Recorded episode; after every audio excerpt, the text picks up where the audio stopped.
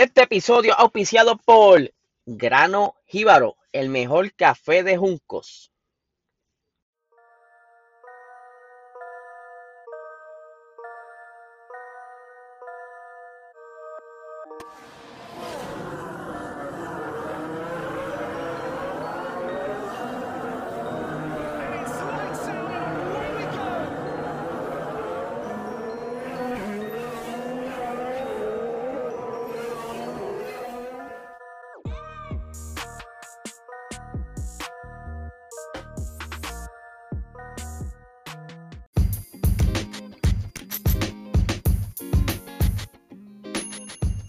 Saludos amigos fiebre y bienvenidos a todos a otra edición más de Hablando Acelerable. Habla Eliezer, ya hoy es martes. Estamos ya, como que dice, de vuelta a la realidad. Ayer era feriado, yo estaba libre, pues ya tú sabes, haciendo un par de cositas chéveres. Pero vamos a lo que vinimos. Ustedes saben que la novela que ha estado causando revuelos durante esta temporada ha sido los asientos que quedan disponibles ahora mismo dentro de la Fórmula 1 y los que quizás van a estar disponibles al final de la temporada. Sabemos que el señor Valtteri Bota pues no está muy seguro que digamos en lo que será en el equipo, en la escudería eh, Mercedes. Lo que lo más probable se quede fuera de Mercedes y pues no tendrá quizás al momento donde ir. Pero el señor Toto Wolf dice que siente la responsabilidad de que si algún momento eh, no deciden quedarse con el señor Valtteri Bota, tendrán entonces que ayudarlo o quieren ayudarlo a conseguirle un asiento para que se quede dentro de la Fórmula 1. Ya esto a mí me huele como que mucha puya. Ya ustedes saben que esto, esto es como que calentando el. preparando todo para zumbar la noticia. Yo creo que las próximas semanas, porque ya están tirando mucha pullita. Yo creo que lo mejor, lo mejor es que lo zumben ya y que entonces, pues, porque si aguantar todo este revolú para el final, no sé. Anyway, la cuestión es que ustedes saben que también pasó con Esteban Ocon. Esteban Ocon se quedó fuera de Racing Point para la temporada del 2019 y pues ellos, él se quedó como piloto de reserva, desarrollo del equipo Mercedes, ya que él es uno de los de los juniors de Mercedes.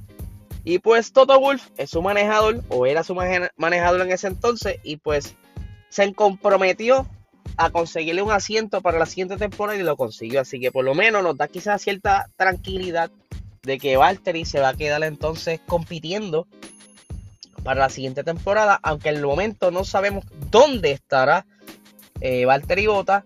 Hay muchas especulaciones que quizás vaya a estar en Alfa Romeo lo que quisiera, ¿verdad? Lo que quisiera no, lo que más eh, me huele que va a ser, porque según las fichas se van acomodando, ahora mismo pues apunta que las posibilidades de que Valtteri se vaya para Alfa Romeo son más altas que volver a Williams. ¿Por qué? Porque los asientos de Williams se sabe muy bien que van a estar los dos disponibles, al igual que en Alfa Romeo, pero son más los candidatos que están peleándose ahora mismo o que posiblemente vayan a pelear el asiento en Williams que en Alfa Romeo. Alfa Romeo, pues ahí va a haber este, muchas conversaciones porque esos asientos pues tienen que también tener la decisión de Ferrari, no tan solo del equipo Alfa Romeo, así que yo creo que eso es un poquito más difícil. Pero en los asientos de Williams, pues ya ustedes saben que Williams pues yo creo que están, como quien dice, recogiendo lo que hay, pero al momento tienen muy buenas opciones.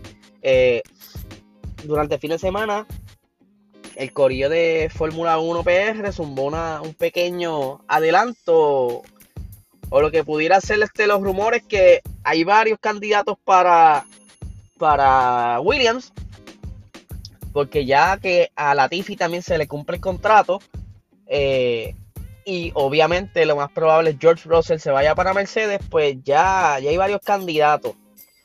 Y entre los candidatos están, eh, por aquí lo tengo, Nick Debris, que está compitiendo ahora mismo eh, y fue campeón en la Fórmula 2.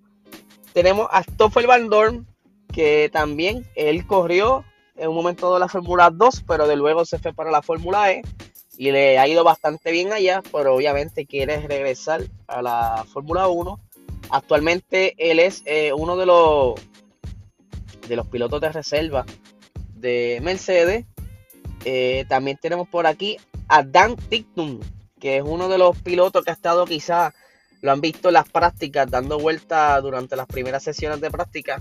Y pues uno de los de, de la academia de Williams, así de, desde el 2019 que es otro de los, de los candidatos. Pero no tan solo tenemos a los novatos, si tenemos, tenemos también este, estos pilotos que se quedaron sin asiento en un momento dado, como lo es Nico Hulkenberg. Sinceramente, a mí me encantaría ver a Nico Hulkenberg volver a la Fórmula 1.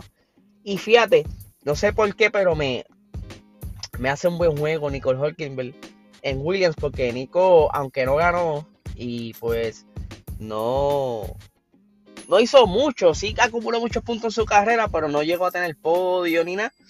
Pero tiene quizás este un buen expertise en el tiempo que estuvo y puede darle feedback al equipo Williams para mejorar. Eh, obviamente él tiene mucha más experiencia que George Russell y Latifi, así yo creo que sería una pieza clave para el equipo Williams de, de haber sido considerado para ese asiento. Yo creo que ahora mismo es una de las mayores, eh, no sé, de los mejores que están eh, para poder sentarse en el asiento de la Tiffy, el Nico Holkenberg. Y para reemplazar a George Russell, el otro candidato que también ha sido piloto de la Fórmula 1 y ha estado en Red Bull. Luego lo bajaron a Alfa Tauri, lo que fue ese entonces Toro Rosso. Y estamos hablando de nada más y nada menos que Daniel Kvyat, que ahora mismo está siendo piloto de desarrollo en el equipo Alpine. Así que obviamente esta gente cuando están así de reserva tienen ciertas cláusulas de que mira, si aparece un asiento yo me voy. Yo me voy, yo quiero correr y de verdad que ustedes se imaginan una dupla de Nicole Hulkenberg y Daniel Kvyat. Daniel Kvyat es medio loquito guiando, pero hay que decirlo. Este, en la última temporada estaba corriendo bastante bien. Obviamente, este, el tiempo hace el piloto, pero sí, yo creo que sería una buena dupla. Este, aunque obviamente sí se, deberían considerar los novatos, pero yo creo que a este punto eh, Williams necesita una dupla ganadora o con potencial a ganar, porque que tenga bastante experiencia, no, no seguir dejando quizá la esperanza de Williams en manos de novatos. Este, si tú puedes combinar un, veterano y un novato, pero los dos novatos como que no. Así que yo veo a uno de estos dos por lo menos, yo lo veo sentado en Williams porque yo creo que a Valtteri Bota se me hace bien difícil verlo en Williams, ya le estuvo ahí, pero estuvo en tiempos mejores. Yo no creo que él va a estar ahora para experimentar lo que pudiera ser eh, el nuevo equipo Williams con las nuevas reglamentaciones del 2022. Así que todo está apuntando ahora mismo eh, que va para Alfa Romeo. Y ya lo vamos a hablar en otro episodio. Alfa Romeo de verdad que eh, sería una puerta o una antesala a quizás ver a Valtteri Bota competir eh, en un Ferrari en algún futuro si es que decide quedarse en la Fórmula 1. Ustedes saben que ya Valtteri Bottas es como una persona tranquila, calladita y pues ha sido como quien dice una herramienta de Mercedes para ayudar a Lewis Hamilton a conseguir todos esos campeonatos que ha sido como quien dice el, piloto sacrificado y eso lo es dicho por el señor Toto Wolf que él, entiende que Valtteri Bota ha, dejado quizás eh, aparte lo que es competir por un campeonato para entonces jugar para el equipo. Aunque él hace poco dijo que no quería aportar más, pero parece que tras bastidores como que mira, no está ahí, vamos a ayudarlo. Pero sí ha sido pieza clave para esos campeonatos de Lewis Hamilton sin él yo creo que no, no lo hubiera salido tan fácil. Lo hubiera logrado, pero no hubiese sido tan fácil porque a pesar de todo, Valtteri eh, en esos campeonatos ha sido excelente escudero. Ustedes saben que mientras más cerca estén esos dos compañeros al frente, pues les sale mejor la estrategia. Ya eso lo hemos visto durante la temporada y en temporadas pasadas. Si eres nuevo y quieres ponerte al día Eso es fácil. Yo te tengo el paquete fácil.